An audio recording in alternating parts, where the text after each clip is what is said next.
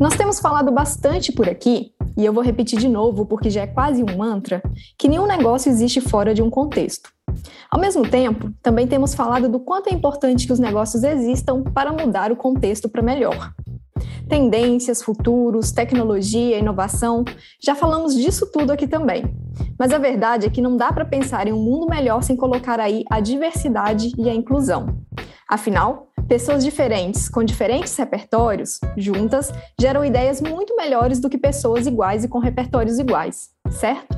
Pois bem, esse é o tema deste episódio, o primeiro com sotaque lusitano por aqui, em que eu converso com a querida Mariama Injai sobre a importância de ampliarmos as nossas referências. Mariama é filha de pais imigrantes da Guiné-Bissau.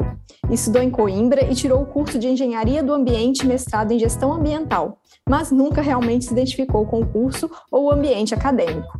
Sempre soube que a sua paixão era comunicação e as áreas criativas. Ao entrar no mercado de trabalho, percebeu a grande dificuldade que era de uma pessoa negra ser contratada para cargos mais qualificados ou equivalentes aos anos de estudo. Esse sentimento de injustiça e de revolta sobre essas dificuldades externas foram se ampliando à medida que ela foi amadurecendo e percebendo a ausência de representatividade e referências. Diante disso, criou o projeto AfroMary, Começou no YouTube, entrevistando pessoas da comunidade negra que considerava interessantes e que ia conhecendo ao longo do caminho. Evoluiu para uma plataforma agregadora, destinada a dar visibilidade a projetos da comunidade, com o objetivo de enaltecer e valorizar, ao mesmo tempo que criou um espaço de discussão e reflexão sobre a temática de discriminação e racismo em Portugal. Agora, em 2022, está focada no empreendedorismo social e irá lançar o Nobai, que será a primeira plataforma que conecta clientes a produtos e marcas de afroempreendedores, com o objetivo de potencializar economicamente a comunidade e gerar riqueza intergeracional. Trabalha na área de marketing, faz consultorias para diversidade e inclusão e é ainda estudante de designer gráfico. Meu nome é Ana Poças e eu sou pesquisadora de tendências e consultora em comunicação e marketing para pequenos negócios. Neste podcast, eu resgato a jornalista que é em mim, formada há 15 anos, para entrevistar profissionais de diferentes áreas e que têm muito a contribuir com todos esses temas. Assim, se você curte uma boa conversa, seja bem-vindo. Este é o Ouvidorama, um podcast cujo nome é um neologismo para a coleção de vozes que me proponho a ouvir.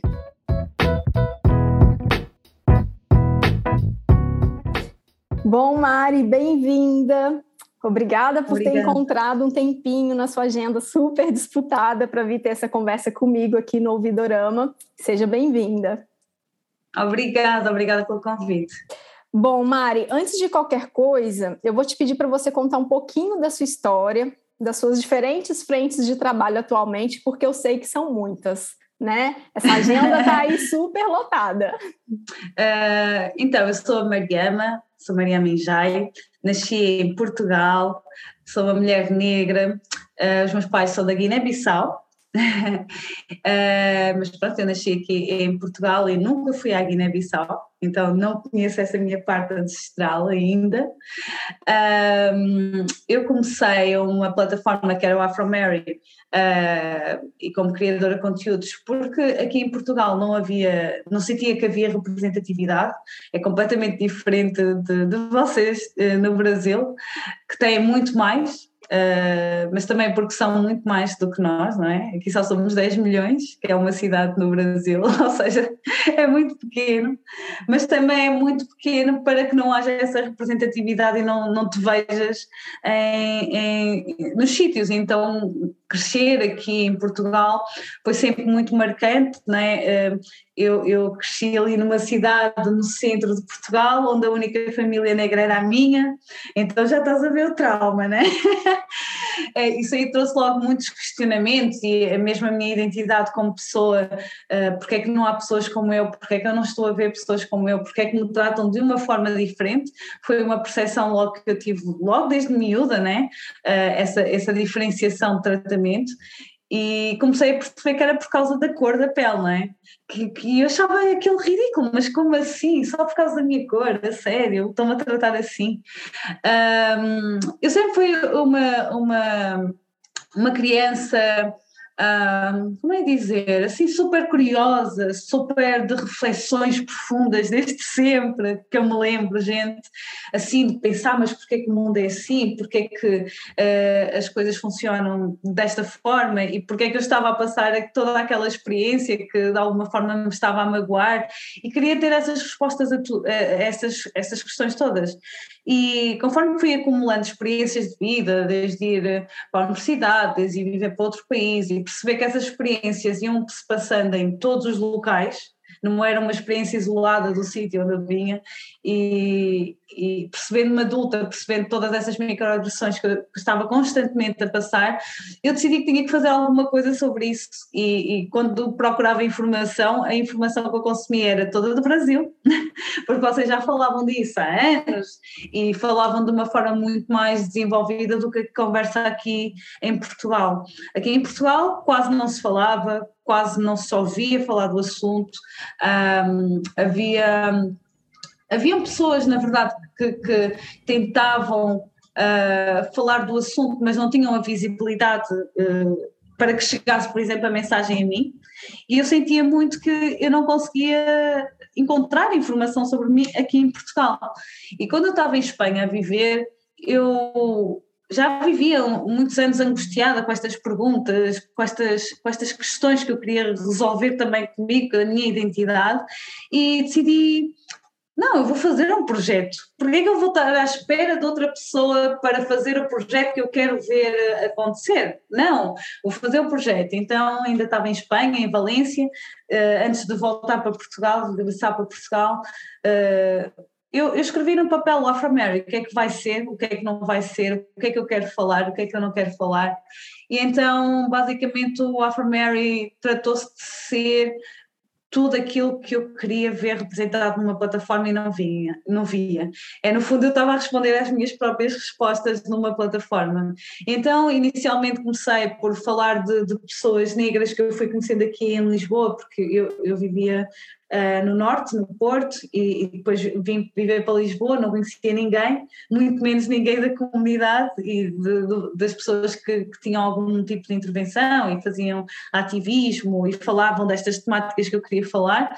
Então eu estava super excited, queria conhecer toda a gente e consegui conhecer, e estava a conhecer tantas pessoas incríveis e eu pensei, como é que não está em nenhuma plataforma, uma plataforma de entrevistas, de conhecer pessoas negras que são maravilhosas, que estão em diferentes áreas e passar uma imagem muito mais uh, ampla do que nós somos e do que nós representamos.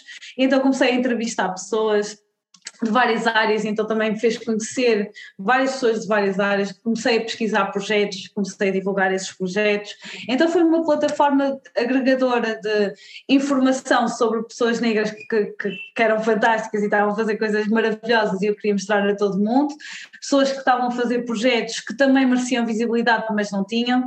E sempre foi um projeto para todos, não tanto sobre mim, ao mesmo tempo era sobre mim porque eu estava a resolver as minhas, estava a curar aqui as minhas feridas feridas internas, não é?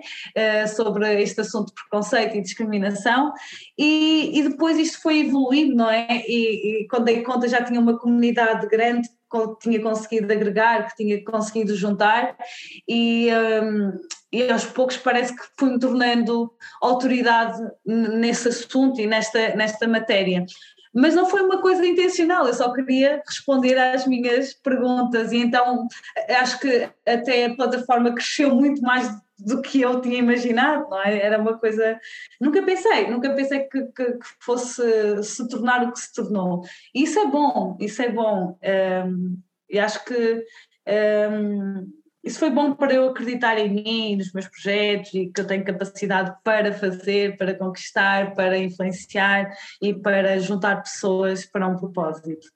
E, e este ano, claro que se falou muito mais, estes últimos dois anos do Covid, uh, falou-se muito mais de racismo, preconceito, também porque, por causa da morte de George Floyd, então parece que, não sei se foi a circunstância de nós estamos no Covid e estamos mais parados e, e, realmente podemos ter tempo para refletir sobre estas questões, acho que teve um impacto gigante, porque aquilo que aconteceu com o George Floyd já tinha acontecido antes, mil vezes, e continua a acontecer ainda, infelizmente.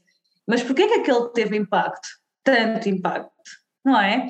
E às vezes penso mesmo, mesmo nisso, mas eu não sei, o universo, o universo também contribui para que estas coisas aconteçam e de facto a evolução uh, aconteça de alguma forma, a evolução de pensamento, e acho que contribui para a evolução do pensamento de muitas pessoas. E comecei a perceber que há muita gente que não sabia sobre esta temática, não fazia ideia, então aquilo que se entendia sobre discriminação, preconceito uh, e racismo era muito superficial. Então comecei a, a continuar a fazer o que eu fazia, trazer eh, os projetos e a divulgar toda a gente, mas comecei mais numa vertente educacional, ok, tenho que explicar isto, tenho que explicar esta experiência, tenho que explicar porque é que o que é que me aconteceu. Então foi explicar no fundo a minha história, mas de uma forma didática, mas juntando todas as experiências más e traumáticas que eu fui passando neste caminho, uh, vivemos nesta, nesta sociedade que ainda é bastante racista. E, e, foi isso. Então, com isso, com, acho que eu, eu comecei o Afroméria há 3, 4 anos, 4 anos, ah, vai fazer 4 anos. Já passou tanto tempo, agora estou. Uau, já passou tanto tempo. Uh, isso trouxe-me muitas coisas, trouxe-me muitos trabalhos que eu tenho agora, como consultadoria de, para a diversidade e inclusão, um, mas uh, vou consultando também em outros projetos, outras pessoas, um, assistindo, um, ou ajudando a capacitar empreendedores de uma forma. Eu comecei a fazer de uma forma informal, que eu já fazia, as pessoas pediam ajuda, eu respondia, e então o Novai, que depois vamos falar a seguir, eh, foi um bocado a transição do que eu já fazia naturalmente e tornar em negócio. É, então é isso, a Maria é mesmo das coisas, é uma pessoa criativa que agora está a tirar design gráfico porque adora e percebeu que quer mais das áreas criativas um, e que gosta de estar sempre a aprender. Não sei, eu sou assim, eu gosto de estar sempre a aprender e saber muito sobre muitas áreas e acho que isso dá-me várias valências para trabalhar em várias coisas e pensar o mundo de uma forma diferente também. Mari, e uma coisa também que eu venho, que eu observei ao entrar no, super, no seu perfil, que você, né, de Afromari, ou Afromary, você foi para Mariama Injai, que é o seu nome. Então, o que, que isso significa e por que, que você fez essa mudança? Então, o Afro-Mary foi, foi essa busca de identidade e de respostas para mim e para toda a minha comunidade que queria seguir, não é? E todas as pessoas que queriam aprender e que aprenderam todas comigo. Mas ao mesmo tempo eu sinto que eu estou transformada, eu tenho outros interesses, não é? Infelizmente falar desta temática racial é uma temática que nos esgota como militantes. Ser militante esgota, esgota, porque estamos sempre a aceder aos nossos gatilhos internos a falar do mesmo assunto, não é? E nós só queremos ultrapassar, eu quero também ter o direito de ser uma pessoa feliz e poder falar sei lá, do tempo, das, dos pássaros, das flores, o que seja, não é? Sem que me estejam a cobrar falar só desse tema. E comecei a sentir que, que embora esse tema é, seja importante e, e, vai continuar a ser importante, não é? Eh, porque tem vários, muito impacto na nossa vida. Uh, era importante também eu acompanhar o meu crescimento como pessoa para outras uh, coisas. E então eu já não queria ser a Afro Mary. A Afro Mary era a persona que toda a gente uh, ia para falar destes assuntos raciais apenas e saber e fazer perguntas e aprender. E eu durante muito tempo fui essa, essa professora, né? Uh, de, de, vários temas, mas isso cansa, eu não sou só essa experiência, eu não sou só a experiência que, que eu passo, não é? Eu sou empreendedora, Uh, trabalho em várias áreas, faço vários projetos, ajudo muitas pessoas. Então, por que é que essa informação não está aí? Por que é que eu não posso ser essas, essa, essas, essas, essas múltiplas pessoas também numa pessoa só? Então, a Maria Menjai é essa pessoa mais crescida uh, que quer então agora falar mais de coaching, empreendedorismo, produtividade, branding, estas temáticas que também estão muito relacionadas com o teu podcast, estas temáticas que eu acho muito interessantes e ter conversas mais autênticas e, e agregadoras e sinceras uh, sobre tudo e sobre nada. Eu também permito-me uh, falar sobre tudo e sobre nada. E acho que é esta a jornada que eu estou de querer ser feliz e já estar mais curada com as minhas feridas e mostrar que é possível viver uma realidade também diferente daquelas que é, que é esperada só por causa da nossa cor da pele, não é?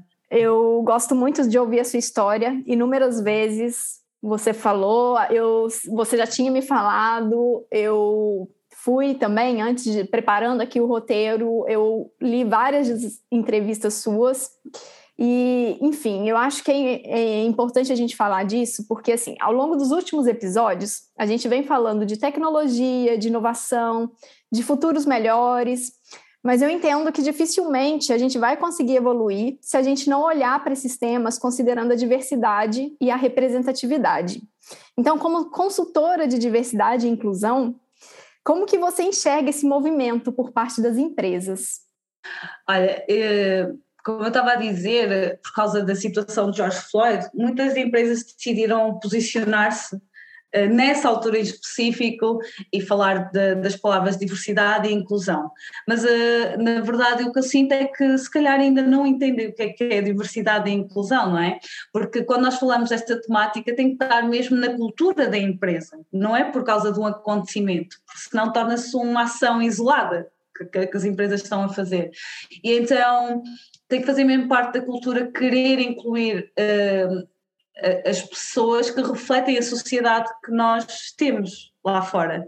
Isso, a diversidade é pessoas negras, pessoas LGBT, pessoas com deficiência, etc. Há muitas diversidades aí. E o que é que se tem eh, reparado mais e, e, e o, o, que tem acontecido mais nas tendências, agora também falando um bocado da tua área, é que as marcas agora tentam ser muito mais humanizadas, não é? E que os valores das, das marcas estejam uh, de acordo com os valores das pessoas. Então, se for uma marca que é boa para o ambiente, uma marca que tem diversidade, que inclui LGBT, as pessoas vão se conectar a esses valores. E por isso é que, quando falamos de diversidade, também temos que falar em estratégia de negócio. Isso tem que ser pensado de uma forma linkada, não é? Porque, um, eh, porque por um lado, traz um retorno financeiro maior, porque estás a conectar com mais pessoas, incluindo as pessoas reais e não só um tipo de pessoa, mas também crias uma cultura na empresa de inovação, porque vais ter vários tipos de pensamentos, uma divergência de experiências que vai fazer com que tu entendas o consumidor de melhor forma.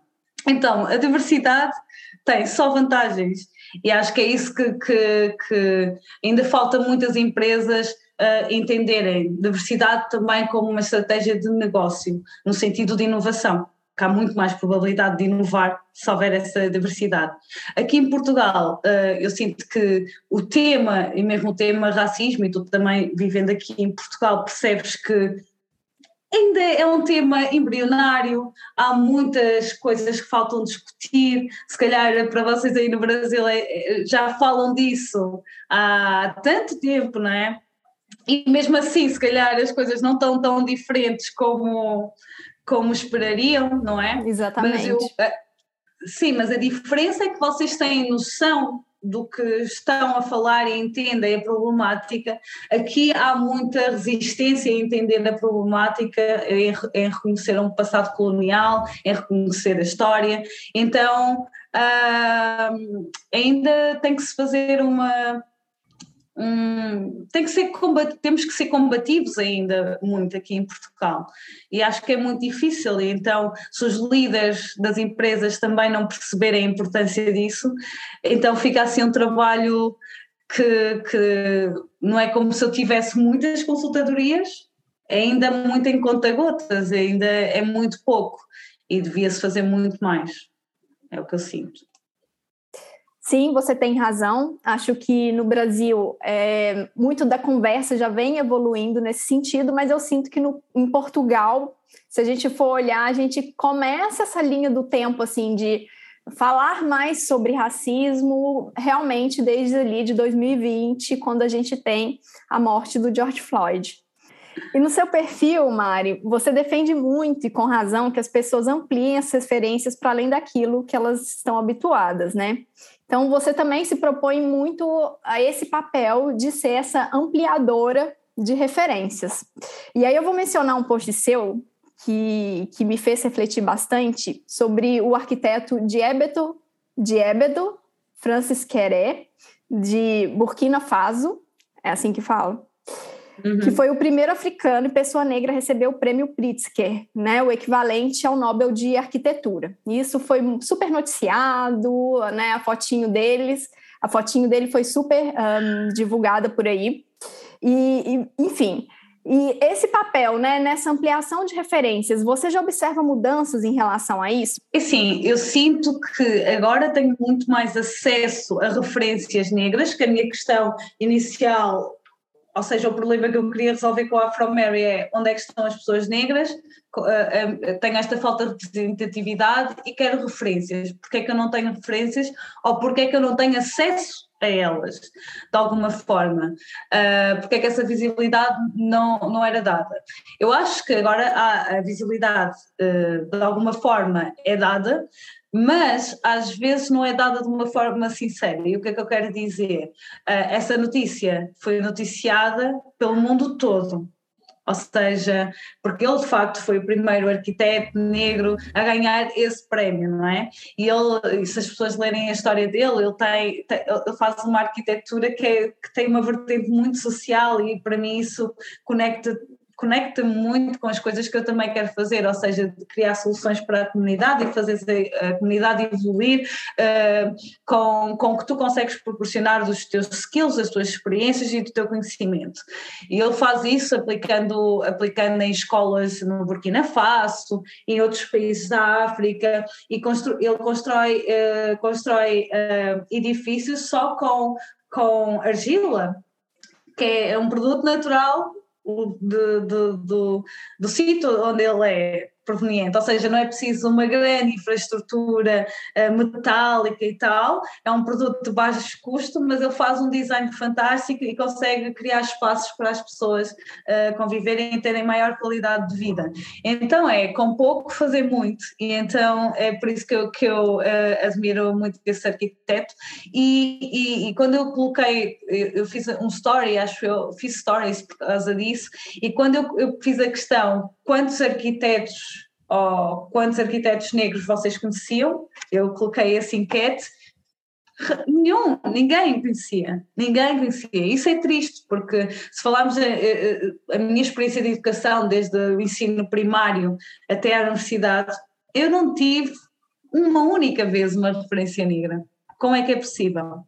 Então é sobre isso, é sobre descolonizar também os nossos conhecimentos, os nossos pensamentos, que, que, que, foram ditados, estas regras, estas formas de pensar foram ditadas por homens brancos maioritariamente, e nós temos que começar a pensar. Uh, nas, nas, e, e, questionar todos os espaços, porque é que aqui não há pessoas negras, porque é que aqui não há pessoas LGBT, porque é que aqui não está uma pessoa com deficiência, porque é que não vemos isto quando nós vemos no nosso dia a dia essa, essa diversidade toda. Mas onde é que estão essas pessoas na empresa, no curso, em tudo que nós fizemos? E então acho que esse questionamento tem que estar sempre. E se nós somos, somos os únicos, ou o, o tipo de pessoas que está lá é só iguais a ti, começa a questionar, alguma coisa está errada nesse, nesse, nesse sentido. Um, e eu acho que há uma evolução, mas se tu reparares, uh, nós ainda estamos muito o primeiro negro, a primeira negra, ainda estamos em muitos primeiros que temos que conquistar para, para ainda uh, compensar a desvantagem histórica de centenas de anos que nós temos e estamos aqui muitos em primeiros, em primeiros, em primeiros. Então, quando ainda estamos a atingir só esses primeiros, é difícil ainda estar na mesmo peso e medida com, com, outros, com outro, outras pessoas, por exemplo, brancas, né? que têm essa vantagem social em relação a outros grupos minoritários. E Mari, agora vamos falar do Nobai, você está aí fazendo essa incubação desse projeto há um bom tempo, pelo menos desde que a gente se conheceu em 2020. E é um Sim. projeto grande, né? O primeiro marketplace online dedicado à comercialização de produtos e serviços exclusivos de afroempreendedores. Então, como é que está isso? Que pé que está esse projeto? uhum. esse em breve, quando que é esse em breve, como que você tem desenvolvido esse projeto? Conta um pouquinho para gente. Então, esse projeto, eh, como eu disse, é, é, no fundo uma continuação do trabalho todo que eu já eh, faço né, e fazia, mas tornei em negócio, no fundo. Na altura que eu te conheci, falei contigo e falei com muitas pessoas. Eu queria, no fundo, também testar a validade do projeto, o que é que as pessoas pensavam, o que é que não pensavam, e, um, e fui desenvolvendo aos poucos. Eu sou uma pessoa que trabalha 8 horas. Uh, além das 8 horas, tem, tem o projeto da From Mary e depois tem as consultadorias e agora está a estudar e quer lançar um negócio. E então, eh, eu, no início deste ano, eu decidi, eu vou deixar de ser a super heroína porque em termos físicos e mentais um, ah, estava a ser muita coisa e também honestamente eu sentia que ainda não estava preparada para isso. Mas durante este tempo do Nobai e desenhar e pensar, pouco a pouco, com o meu tempo, eu, eu tive num projeto também de aceleração com o Impact Hub, um hub aqui em Lisboa, ah, durante três meses. Isso deu para estruturar mais o negócio. Mas eu também sinto que, que por exemplo, agora estou, sinto muito mais preparada, porque tenho muito mais conhecimento, para certas coisas e há coisas que eu ia implementar que se calhar já não, não, não faz sentido. Então, amadureci e, e permiti-me dar esse tempo de, ok, se não te sentes conectada com aquilo que estás a fazer, não faz.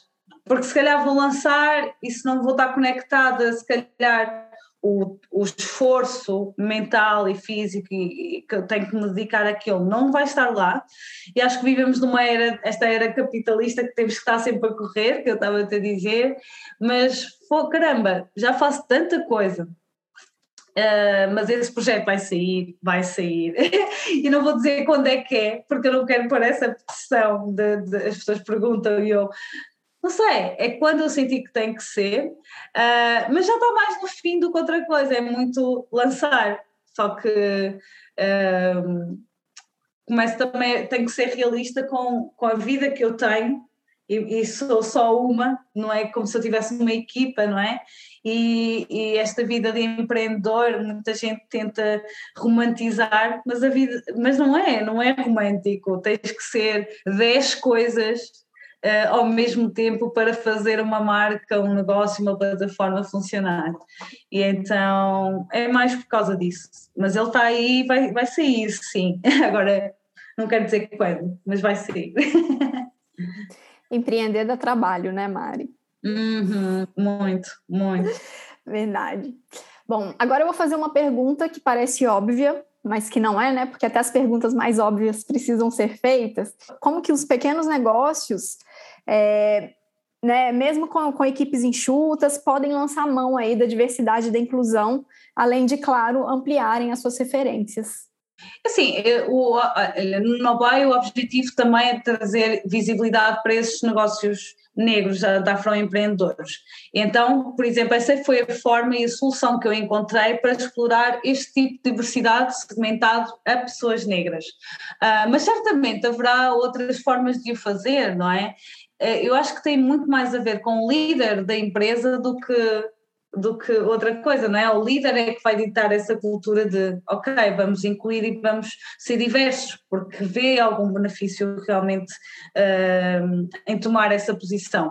Uh, e acho que tem mais a ver com isso. Há pessoas que nem sequer questionam. Aquilo que nós estávamos a falar do questionamento, há pessoas que nem sequer questionam de não ter pessoas diferentes delas num, num determinado um, emprego ou num determinado negócio que, que iniciam.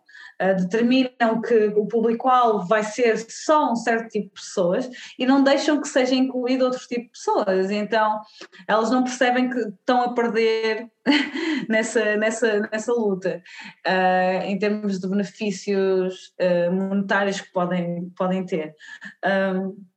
Não sei se respondem a pergunta, acho que era isso. Sim. E eu acho que também é importante é, pensar além do lucro, né? além do benefício monetário. Às vezes eu vejo muito o discurso das empresas é, usando, né? e aí o capitalismo ele é ótimo em fazer isso, usando esse argumento do lucro, de que há empresas com mais diversidade são mais lucrativas, geram mais receita. Só que assim, e se não fosse o lucro? E se não gerasse mais lucro? Mas gera, mas gera também inovação, e acho que é isso que eles estão a perceber, e a inovação, consequentemente, gera lucro, não é? Mas como às vezes usam, existem vários estudos que, que, que a empresa de facto pode atingir cerca de 35% mais de, de lucro, mas esse lucro não pode ser só monetário, é, é da riqueza que a empresa fica culturalmente, não é? É, é divergência de pensamentos que traz essa inovação. E quando se pensa em inovação, tem que se pensar em todas as, estas pessoas todas. E então, eu acho que a riqueza da diversidade é a inovação. Mário, uma coisa que é muito importante de a gente falar aqui, que faz parte do objetivo desse podcast, né? A gente está falando aqui muito de decodificar ações de grandes empresas em ações que possam ser aplicáveis aos pequenos é, é que você também tem aí uma experiência em grandes empresas. Então, de que forma isso te ajuda com os pequenos negócios? Porque eu entendo que essa ponte ela é super importante. Sim, é super valioso, pronto, para entender a história da empresa, os métodos, os processos, os sistemas e como é que funciona uma grande empresa e perceber que, que és uma parte que, que contribui para um coletivo gigante, não é? Uh, se calhar não vemos o, o uh, sei lá, a nossa contribuição, porque somos uma num milhão, não é? Mas que de facto todos contribuímos para o mesmo propósito. Um, ao mesmo tempo, também faz com que uh, analises. Uh, coisas que não funcionam tão bem, não é? Uh, e como estamos a falar desta questão da diversidade, há empresas como a minha que são super diversas, mas não quer dizer que são super inclusivas que são duas coisas diferentes, e acho que isso são coisas completamente diferentes, ou seja, pode ser muito diverso em termos de nacionalidades e tal, mas não quer dizer que crie um ambiente que seja inclusivo para todas essas pessoas que estão lá, independentemente de, de, do género, da nacionalidade ou, ou outro. Um, e acho que esse é o mal de, das empresas muito grandes, não é? Como uma empresa muito pequena consegues ter um maior controle, da, tua equipa, porque é muito menor.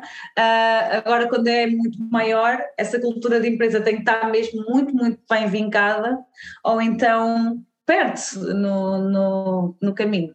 Eu acho que essa é a grande aprendizagem disso. Tem o seu bom, mas também tem coisas que não funcionam tão bem e temos que conhecer, porque pode ter dimensão, é uma empresa super escalável, está em todo o mundo, mas ao mesmo tempo há coisas que não funcionam tão bem. Exatamente por isso, por ser global.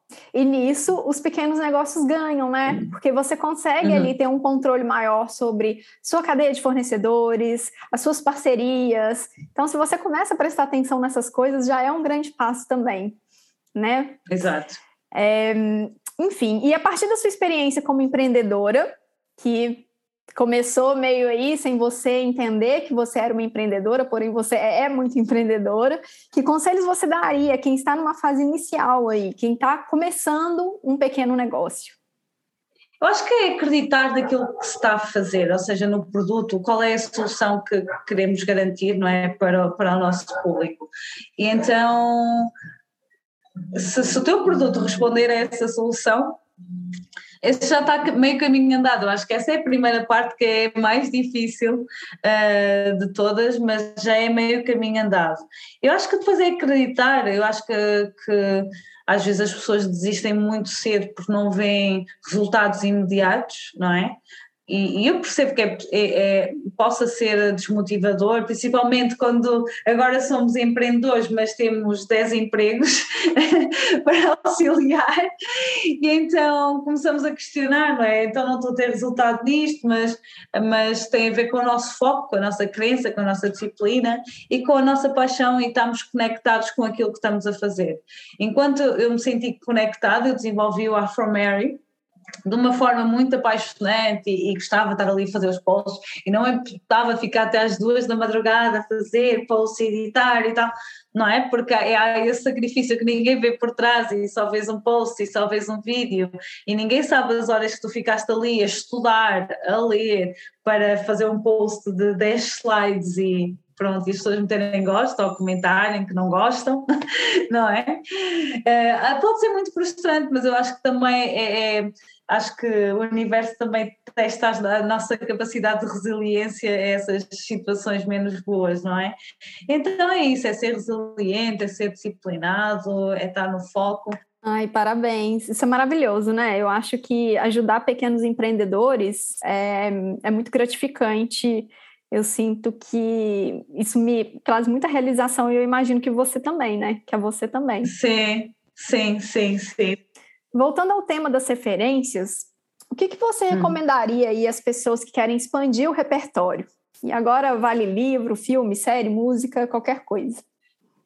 Ai, eu acho que o Netflix, por exemplo, Netflix, vou fazer aqui publicidade, toda a gente vê, né?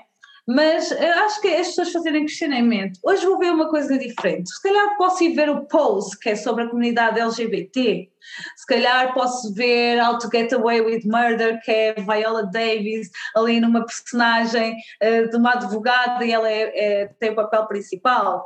Uh, se calhar vou sair um bocado da minha bolha. A questão é essa: sair um bocado da minha bolha e vou explorar outra coisa, vou aprender sempre. E acho que se as pessoas mantiverem esse pensamento de curiosidade um, sobre outras pessoas, nós vamos ser um mundo muito mais empático, porque vamos entender finalmente as outras pessoas. Eu, pelo menos, tento me rodear de pessoas completamente diferentes de mim. Eu sinto que aprendo sempre, eu acho isso maravilhoso e gosto de saber a experiência, o país, qual é a comida, qual é a cultura. Aliás, quando nós viajamos, para outros países, é para absorver isso. No entanto, eu, às vezes sinto, faz-me faz uma certa confusão, as pessoas viajam para outros países e tal, e absorvem a cultura, mas depois, se essa pessoa desse país vem para cá, se calhar já, já é estranho, já rejeita, isso aí sempre me fez confusão, como assim? Então para que queres viajar o mundo? Se depois vais voltar para rejeitar todas as pessoas de novo. E então é isso. Eu, eu, tendo a história que eu tenho, eu faço muito exercício da empatia. Não conseguia ser de outra forma. Que eu podia lançar ódio e tinha legitimidade para isso, mas eu prefiro lançar amor. E porque é que as pessoas não fazem tudo que, que, que, fazem, que seguem, que ouvem? Então é sobre isso, sobre empatia, sobre amor. Então, e sairmos das nossas bolhas e das nossas caixinhas e saber que do outro lado, se calhar, vamos encontrar coisas interessantes em vez de criticarmos só porque é desconhecido para nós, não é? Então é isso, olha, ler autores negros, eu não vou dizer autores específicos, autores negros, tentem explorar, porque é que não leram? Vão se surpreender, porque nós somos maravilhosos. E, aliás, acho que só na música, assim nas artes, é que se consome cultura negra, é onde é mais aceite, eh, nas artes, dança, música. De resto, parece que nós não, não, não, não, não somos contribuidores de conhecimento, de alguma forma ficou. Um, Uh, ficou esta ideia na história também com tudo que aconteceu que nós não somos uh, uh, contribuidores de conhecimentos e nós somos de muitas áreas também e não é só o racismo, falamos de muitas coisas. Sim, com certeza. Bom, e para além do seu perfil, Maria Minjai, que você já mencionou, mas você vai falar direitinho aí como que é a arroba. Hum como que as pessoas podem te encontrar? Quem quiser acompanhar um pouco mais o seu trabalho, de, de todas essas Mariamas aí que você é, uhum. que também tem uma Mariama atleta, que eu acho que é muito importante falar disso, né? Você, ter, você foi atleta aí durante algum ah, tempo, sim. né, Mari? Uhum. Enfim, como... Eu já fui muitas coisas, né? Na verdade. fui atleta, fiz atletismo e jogava basquete, os dois fazia os dois ao mesmo tempo. Então sempre fui muito desportista e então acho que esse meu acho que eu criei esta, este senso de disciplina e foco aí, porque eu treinava todos os dias, então não havia como, sabes? Era aquilo obrigatoriamente, tivesse a chover, tivesse a fazer sol, whatever, tinha que fazer, então acho que isso trouxe-me muita, muito foco, Gostava que fosse mais como era antigamente, não é? Porque agora vamos tendo muita coisa, muita distração. Uh, mas é isso, sim. Uma das sim. coisas que eu fui. o Instagram é onde eu estou maioritariamente, mas é Maria Menjai underscore, só isso. Aliás, se puserem Maria Menjai, acho que vai aparecer o meu logo. Vou falar aqui que o underscore, o underscore é o underline. por acaso estava na dúvida, será que eles dizem underscore ou dizem outro nome? Ok, então é Maria Minjai underline, é isso? Sim! Boa, boa. No LinkedIn é Maria Minjai, podem me encontrar também lá. E é só LinkedIn, Instagram. E, e no meu Instagram tenho lá o e-mail, se vocês quiserem depois mandar um e-mail. E em breve tem o Nobai aí, né? A gente não sabe quando, mas vai sair, né, Mari? vai sair sem pressão, Ana, sem pressão. Eu estou a sentir essa pressão. Exato. Sem pressão. Vai sair assim, tipo, surpresa. Exato, é, no tempo, no tempo que tiver que sair, ele vai sair. Ai, Mari, adorei a nossa conversa, como né, eu ainda me lembro daquele cafezinho nosso lá em 2020. Infelizmente, a gente não conseguiu se encontrar mais depois. Nosso projeto de fazer um curso juntas ainda não deu certo, Sim. né? Mas Sim. vai dar. Mas Sim. o diante vai ser como o Nobai, né? Sem pressão, sem pressão vai sair. Bom, Mari, eu queria agradecer muito a sua presença aqui no Ouvidorama. Adorei nossa conversa. Obrigada aí por esse, né, por, pelo, pelo seu tempo, por ter aí compartilhado um pouco da sua experiência com a gente. Sim, olha, obrigada. Eu adorei, adorei a conversa também. Espero que tenhas muito sucesso. Vai ser o melhor podcast. Vai ser o melhor podcast, vais ver. Daqui a um ano. Uh, show! 2022, né? Não tem computador que caia no chão. Bom, só para contextualizar quem está ouvindo, é porque hoje meu computador caiu no chão aqui e eu vivi momentos de muita tensão porque, enfim, né, minha ferramenta de trabalho. Mas, bom, a nossa conversa aqui está chegando ao fim, mas ela continua no Instagram, no perfil Ouvidorama Podcast. Se você tem alguma dúvida, sugestão ou crítica carinhosa a fazer, só falar comigo. Sou Ana Postas em todas as redes. E se você preferir o e-mail, só escrever para contato anapostas.com, que eu prometo responder assim que puder. Até o próximo! Esse episódio foi produzido por mim, Ana Poças, e gravado em abril de 2022. A edição é do multiartista John Douglas.